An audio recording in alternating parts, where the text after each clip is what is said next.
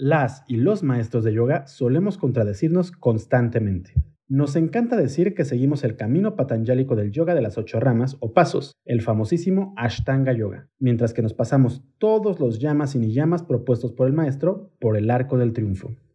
Hablamos con palabras vacías sobre la importancia de los yamas y los niyamas, es decir, las normas morales y personales que deben seguir los yogis y las yoginis para poder avanzar en nuestro sendero del yoga.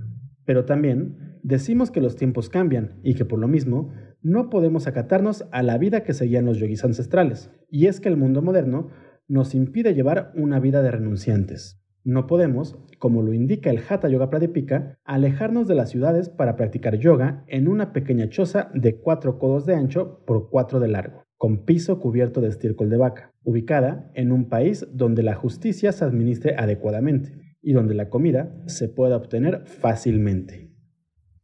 En primer lugar, nadie quiere vivir en una casa en esas condiciones. En segundo lugar, no existe un solo país en el mundo donde la justicia real exista. Y en tercer lugar, vivimos en un mundo capitalista. Un sistema que nos obliga a trabajar para poder ganarnos el pan vegano y gluten free de cada día.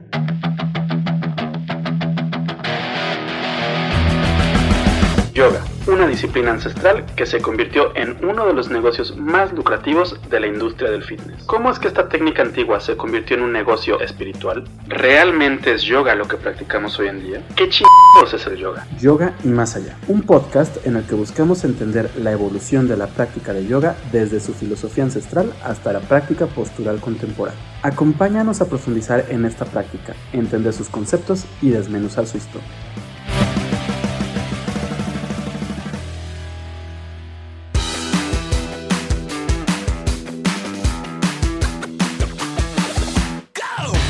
¿Puede existir el yoga en un mundo capitalista? ¿Qué tan hipócritas somos los y las maestras de yoga cuando cobramos por una clase? Bienvenida y bienvenido a Yoga y Más Allá, un podcast de Yoga Nidra MX en el que buscamos desmenuzar la filosofía y la práctica del yoga occidental, con la finalidad de abrir un diálogo crítico e informado sobre nuestra propia práctica y evitar caer en la apropiación cultural.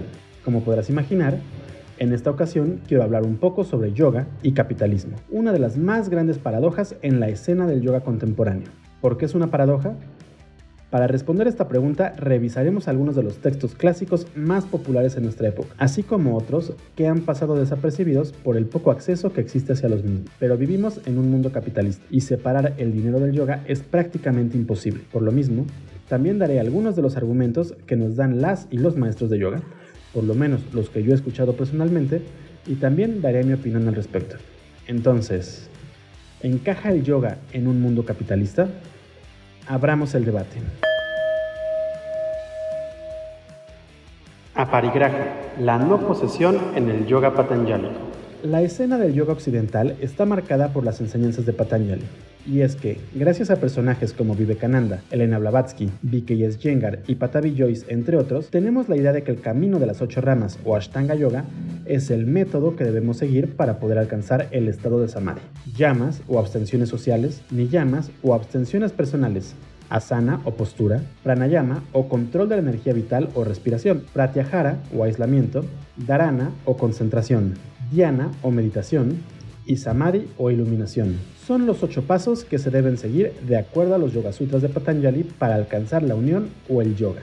Prácticamente todas las clases de yoga moderno se basan en el tercer principio de la Ashtanga Yoga, es decir, en asana o postura. Sin embargo, los maestros y maestras hemos buscado continuar con la supuesta tradición del yoga clásico, integrando nuestras interpretaciones de lo que es pranayama y de lo que es dharana. Antes y después de las clases solemos pedir a las y los practicantes que cierren los ojos y empiecen a respirar de alguna forma específica, ejercicio al que llamamos pranayama. También les pedimos que se enfoquen en la misma respiración o que realicen un escaneo corporal. Incluso les damos una meditación guiada cubriendo el aspecto de dharana o meditación y hasta cierta forma el de dharana o concentración. Pero las bases del yoga patanjálico son los yamas y los niyamas, es decir, las abstenciones morales y personales. Hablemos de los yamas. Los yamas son un conjunto de reglas éticas que se deben de seguir cuando se dedica la vida al yoga. Es importante mencionar que a lo largo de la historia, diferentes autores han definido diferente número de preceptos éticos, pero los más difundidos, si no es que los únicos en Occidente, son los yamas patanjálicos. Estos son ahimsa o no violencia, satya o no mentir, asteya o no robar, brahmacharya o regular el placer sexual y aparigraha o no posesividad. Este último llama es de suma importancia cuando hablamos de yoga y capitalismo, pues nos indica que las y los yogis deben dejar las posesiones mundanas. Entonces, ¿las y los yogis no deberían tener absolutamente nada? Sí y no. Si escuchaste el episodio en el que hablamos de los Yoga Sutras, seguramente sabrás que Patanjali no ahonda en los yamas, pues únicamente dedica un aforismo a cada uno de los conceptos, explicando el resultado de seguir cada uno de ellos. El Sutra 2.39 es el aforismo en el que Patanjali ahonda en el concepto de aparigraha. A continuación, leeré cinco traducciones de este mismo sutra. La persona arraigada en la percepción de la abundancia y en ser libre de antojos, aparigraha, reconoce la impermanencia, aclara el propósito de la vida y obtiene una visión del pasado y del futuro. Quien no es codicioso está seguro. Tiene tiempo para pensar profundamente. Su comprensión de sí mismo es completa. En la estabilidad de la renuncia a lo material se deriva la comprensión del cómo del nacimiento. Cuando está fijo en no recibir, obtiene el recuerdo de una vida pasada. La estabilidad permanente en la no posesividad surge del conocimiento y la comprensión perfectos de los nacimientos y las encarnaciones. Las cinco traducciones del sutra son completamente diferentes en la forma y también en el fondo. Una definición nos habla de la codicia, otra de la apreciación de la abundancia, una tercera nos habla de la no posesividad en general, otra de no recibir y una más nos habla de la renuncia. Estas diferencias se deben a la estructura del sánscrito, pues es un idioma complejo que se presta a interpretaciones. Esto último ha permitido de alguna extraña forma que los grandes gurús y maestros traduzcan los sutras de forma que estos encajen con el modo de vida que te quieren vender. Pero retomando el concepto de aparigraha, debes saber que por más que querramos adaptarlo al mundo capitalista, este siempre se encontró en contra del capitalismo. Hablemos brevemente de la filosofía del yoga y de la no dualidad. Ascetismo y renuncia, el verdadero camino del yoga. El yoga deriva de una larga tradición vedanta, y especialmente de la Advaita Vedanta, una filosofía basada en la no dualidad. El no dualismo se basa en la idea de que todos los objetos y seres del universo son parte de Dios, así como Dios se encuentra dentro de nuestra propia esencia, en otras palabras, nuestra alma. Al ser una extensión de Dios, nuestra alma es inmortal, pero nuestro cuerpo mundano no lo es. Por lo mismo, cuando muere nuestro cuerpo, nuestra alma continúa con el ciclo de renacimientos, hasta que logra romper con las cadenas del mundo material, alcanzando la liberación y fundiéndose con el propio universo. ¿Cómo se puede alcanzar esa liberación? Primero, debemos alejarnos de todos los objetos y placeres mundanos, pues estos solo nos atan al mundo material, evitando que nuestra alma se libere.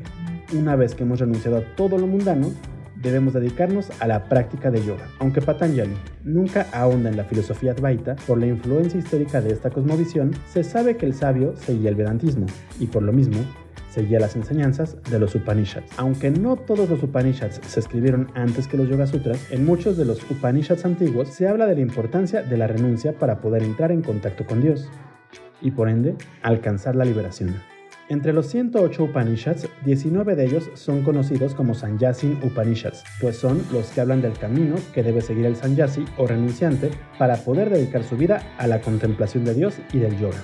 Y, aunque existen algunas diferencias en la aproximación que realizan estos textos sobre la renuncia, en todos ellos se asegura que para poder alcanzar esa unión con Dios, debemos de alejarnos de todos nuestros objetos mundanos, manteniendo únicamente un bastón que nos ayuda a caminar y una bolsa que nos ayuda a almacenar comida o agua para subsistir. Como podrás ver, de acuerdo a los Upanishads, el concepto de aparigraha de los llamas patanjálicos implica una no posesividad, por lo que todos los yogis y las yoginis deben de renunciar a todos sus bienes materiales para poder enfocar su mente en la práctica y permitir que su alma no extrañe los placeres mundanos al morir. Para ahondar un poco más en esto, hablemos de los Upanishads. La renuncia de los Upanishads. El Shatyayaniya Upanishad dice, Solo la mente es la causa de la esclavitud y la liberación de las personas. La mente, apegada a los objetos de los sentidos, los lleva a la esclavitud. Liberados de los objetos, los conduce a la liberación. Así ha sido declarado. La práctica de yoga consiste en el servicio devoto constante y decidido de Vishnu, el gurú. El acto devocional de la penitencia es no herir en palabra, pensamiento y obra.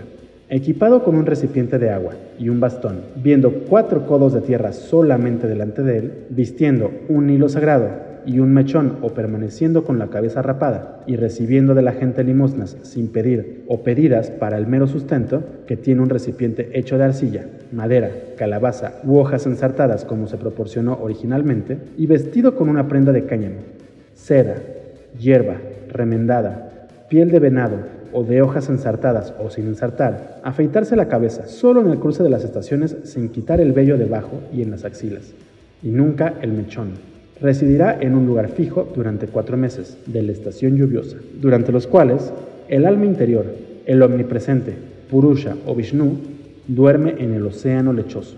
Estos versos que acabo de leer son el primero, el decimoquinto y del vigésimo al vigésimo segundo. Como podrás ver, el Shatyayaniya Upanishad asegura que la práctica de yoga es aquella en la que se rinde un servicio devoto constante a Vishnu. Y para ello, se debe dejar todos los placeres y objetos terrenales o de los sentidos, pues estos nos llevan a la esclavitud del alma. Por lo mismo, para poder alcanzar la liberación del yoga, el asceta o renunciante debe de tener únicamente un recipiente de agua, un bastón, una prenda de cáñamo, seda o hierba, y un recipiente para pedir limosna necesaria para el mero sustento. De acuerdo a este Upanishad de corte vishnuista, un verdadero yogi no necesita más que esto. Por otro lado, el Maitreya Upanishad dice que los objetos tales como los señalados por el sonido y el tacto son aparentemente una fuente de peligro, porque el yo individual, encerrado en los cinco elementos, puede no recordar la meta más alta cuando está apegada a ellos. El verdadero conocimiento consiste en ver lo no diferente, en todo. La meditación profunda consiste en liberar la mente de pensar en objetos sensoriales. El baño es la eliminación de las impurezas en la mente y la limpieza consiste en controlar los sentidos. Este cuerpo nace y tiene muerte.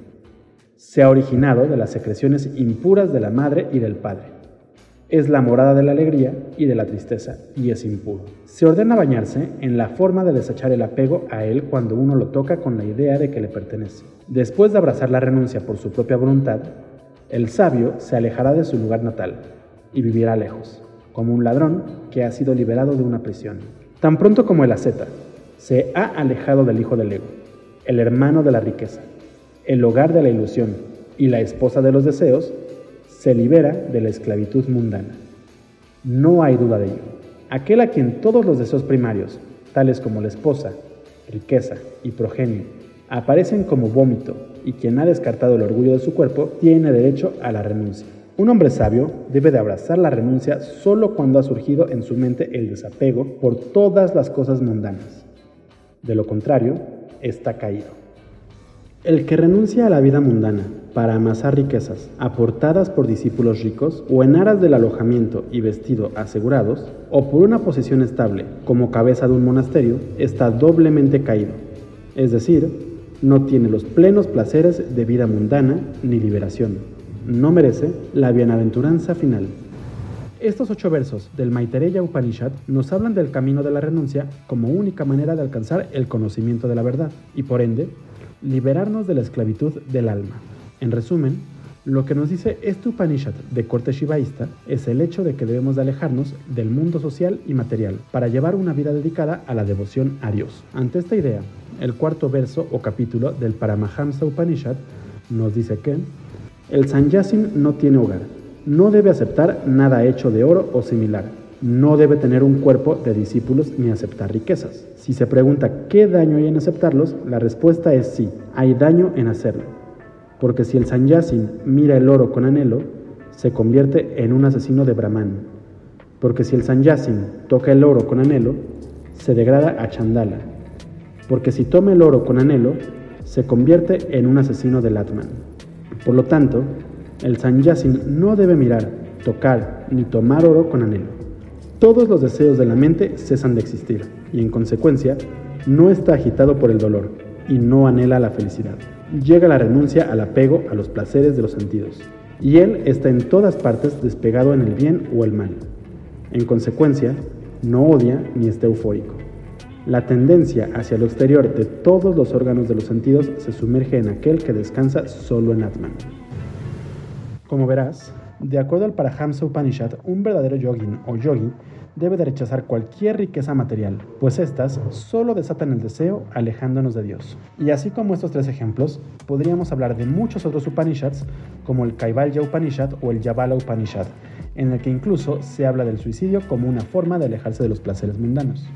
El capitalismo en el yoga medieval. Hasta este punto, hemos hablado de la manera en la que el yoga clásico rechaza el concepto del capitalismo, desde la perspectiva de los Upanishads y de los Yoga Sutras. Sin embargo, debemos entender que en el tiempo en el que se escribieron esos textos, o la mayoría de ellos, se pensaba que el cuerpo humano, así como todos los seres y objetos del mundo material en el que existimos, eran desagradables, pues nos impedían conocer la verdadera naturaleza del universo es decir, adiós. Concepto que cambió radicalmente con la llegada o popularización del tantrismo, pues esta herramienta o cosmovisión buscaba utilizar todo aquello que era considerado como desagradable por el brahmanismo para resignificarlo. Por lo mismo, el cuerpo adquirió un nuevo significado pasando de ser un obstáculo para la realización a un vehículo para poder prepararse para la misma. Tomando esto en cuenta, podríamos llegar a pensar que el yoga medieval o hatha yoga también resignificaría el concepto de los objetos y bienes materiales, permitiendo que las y los practicantes de yoga disfruten de los placeres que estos conllevan. Pero no, el hatha yoga medieval tampoco resignificó a los objetos materiales. La realidad es que los textos de yoga medieval no ahondan de manera directa en la renuncia ni en los objetos mundanos pues la mayoría son manuales que se enfocan de manera directa en la práctica de yoga, explicando las técnicas a seguir para poder alcanzar la liberación. De hecho, un dato curioso sobre esto es que los llamas que propone el Hatha Yoga Pradipika, el manual más conocido por las y los yogis occidentales, son relativamente diferentes a los que propone Patanjali en los Yoga Sutras, y en estos no se menciona el concepto de aparigraha. Sin embargo, en el Shiva Samhita, otro manual medieval menos conocido pero cuyas ideas se han permeado en el cuerpo filosófico contemporáneo, se habla brevemente sobre la renuncia. Habiendo renunciado a todos los falsos deseos y abandonado todas las falsas cadenas mundanas, el yogi ciertamente ve su propio espíritu en el espíritu universal por sí mismo. Aquel para quien este mundo no es más que el terreno de placer de Maya, por lo tanto despreciable y sin valor, no puede encontrar ninguna felicidad en las riquezas, el cuerpo, ni en los placeres. El yogi debe renunciar a lo siguiente, ácidos, astringentes, sustancias picantes, sal, mostaza y cosas amargas, caminar mucho, bañarse temprano, antes del amanecer, y cosas asadas en aceite, robo y posesión de objetos mundanos, matanza de animales, enemistad hacia cualquier persona, orgullo, duplicidad, perversidad, ayuno, falsedad, pensamientos distintos a los de moksha, crueldad hacia los animales, compañerismo de mujeres, adoración o sentarse cerca del fuego, hablar mucho sin importar lo agradable o desagradable del habla, y por último, comer mucho. Por un lado, el manual nos dice que debemos alejarnos de los deseos mundanos, pues con ellos no podremos encontrar la felicidad. Dos capítulos más adelante, al describir la práctica de yoga, nos dice que el yogi debe de renunciar al robar y a la posesión de objetos mundanos, por lo que nos indica que debemos tener el menor número de bienes posibles. Los manuales medievales no ahondan en la renuncia a lo material o al dinero, pero esto no quiere decir que el hatha yoga que se practicaba en aquel entonces permitiera o viera con buenos ojos a la posesión mundana. Recordemos que estos manuales no son más que instrucciones de técnicas corporales y espirituales para alcanzar la liberación, por lo mismo, ahondan muy poco en cuestiones éticas, morales o filosóficas, claro, con sus excepciones.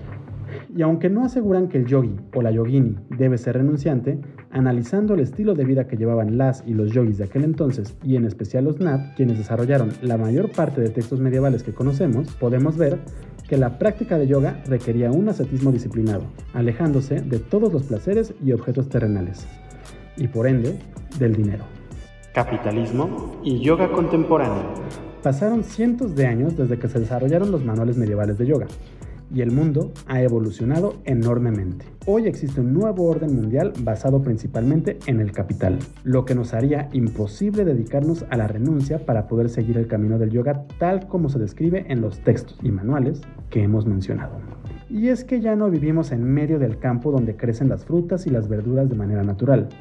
La gente ya no es caritativa y no te van a alimentar si llegas a su puerta pidiendo comida. Ni siquiera podrás tener un techo para protegerte de las inclemencias del clima sin dinero para pagar el impuesto sobre la renta y los materiales de construcción.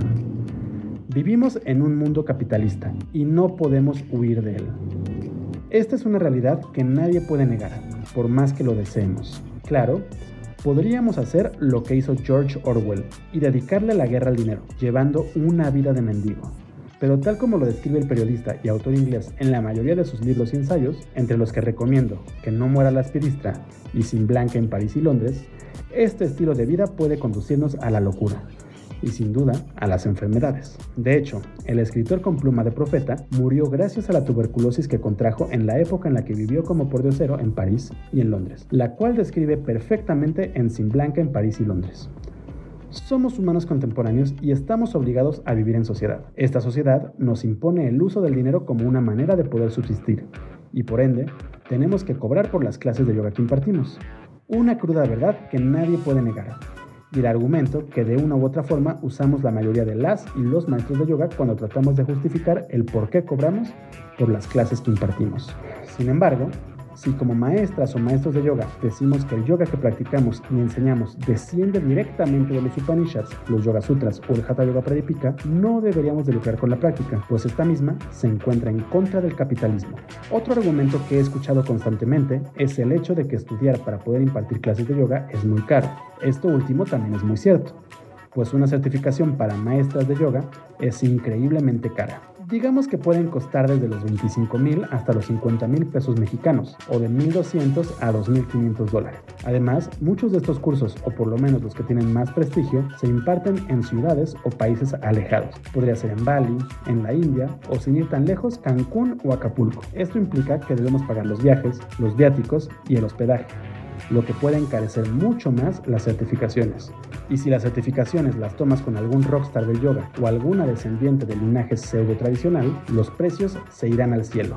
Con este argumento, muchas personas no solo justifican el hecho de que cobran las clases que imparten, sino que justifican el por qué buscan cobrar tan caro por cada hora impartida, cobrando por una hora el doble o triple de lo que gana una persona con salario mínimo en todo el día. Y el tercer argumento que he escuchado cuando las y los maestros hablan de justificar el cobro de las clases impartidas, el que por cierto he escuchado de varias rockstars de la escena del yoga mexicano, es el que habla del intercambio de energía. Dicen algo así como, es que yo lo que creo es que en la clase de yoga que ofrezco realizo un intercambio de energía. Yo le entrego a mis alumnos mi energía al dictar la clase y por ende ellos deben de retribuir a esa energía con otra energía, el dinero. Un argumento muy creíble, pero ¿dónde podemos consultar el tabulador de intercambio entre energía y dinero? ¿Cuál es la tasa de cambio entre prana y el peso mexicano? ¿Que las y los alumnos no ofrecen también su energía al realizar los pranayamas y las asanas? ¿Quién exhala más energía durante la práctica? ¿Alumnos o maestros? Hasta ahora yo he escuchado tres argumentos diferentes con los que buscan justificar el cobro por las clases de yoga contemporáneo. En lo personal, creo que ninguna de estas tiene nada de malo y están muy bien argumentadas. Bueno, Quizá la última que habla de energía sí me parezca un poquito ridícula. Y quizá la segunda que habla del costo de las certificaciones también me parezca un poco exagerada, pues es muy debatible. Pero siendo honesto, al final puedo decir que las tres justificaciones no son más que puras chingaderas. Y es que en lo personal no tienen por qué justificar la transacción económica. De hecho, creo que no necesitamos ninguna justificación si queremos comercializar con el yoga y convertirlo en una industria millonaria. Pero Claro que tendría que haber un pero, pero la naturaleza del yoga clásico o ancestral es claramente anticapitalista. Por lo mismo, si queremos lucrar con el yoga, debemos dejar de venderlo como esa disciplina mágica que desciende directamente de un linaje filosófico espiritual que se explica en los Yoga Sutras o en los Upanishads. Sí, sí podemos incorporar las enseñanzas de estos textos antiguos en nuestras clases de yoga postural que impartimos. Sí, también podemos compartir clases de meditación, pranayama y filosofía, pero debemos impartirlas en el entendido de que nuestro yoga ya no es un yoga que desciende tan directamente de Patanjali. Debemos entenderlo como una disciplina que fue recreada en el mundo moderno, retomando conceptos y enseñanzas ancestrales, pero adaptadas a nuestros tiempos y estilo de vida. ¿Es eso o simplemente irnos a una cabaña en medio del bosque a tratar de sobrevivir mientras buscamos la unión con Dios, confiando en que el universo nos proveerá y que el gobierno no nos dirá nada?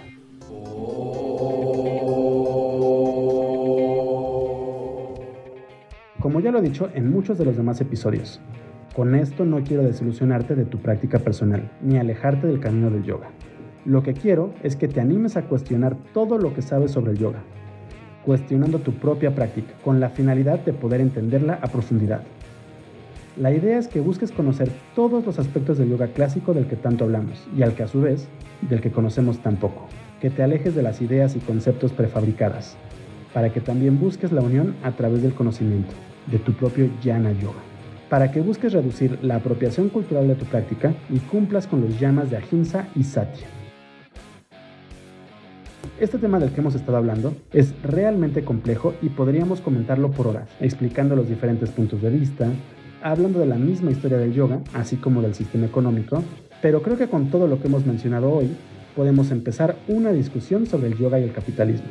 Si quieres complementar la discusión, si quieres darme más justificaciones para cobrar por una clase de yoga y llamarla ancestral, o si simplemente quieres mentarme la madre, puedes dejarme un comentario en la sección de podcast de nuestra página web www.yoganidra.com.mx. También puedes dejarme un comentario en nuestras redes sociales. Nos encuentras en Twitter, Facebook, Instagram y YouTube como Yoga MX. Por último, te invito a revisar nuestra página web, donde podrás encontrar un sinfín de textos sobre la práctica contemporánea y sobre filosofía clásica, así como una gran variedad de traducciones de textos ancestrales más importantes o influyentes en la actualidad. Si te gustó el podcast, también puedes seguirnos en tu plataforma de streaming favorita, ayudándonos a crecer la comunidad. Yo soy Rodrigo Delgado y te espero en el próximo capítulo de Yoga y Más Allá. Nos estamos escuchando.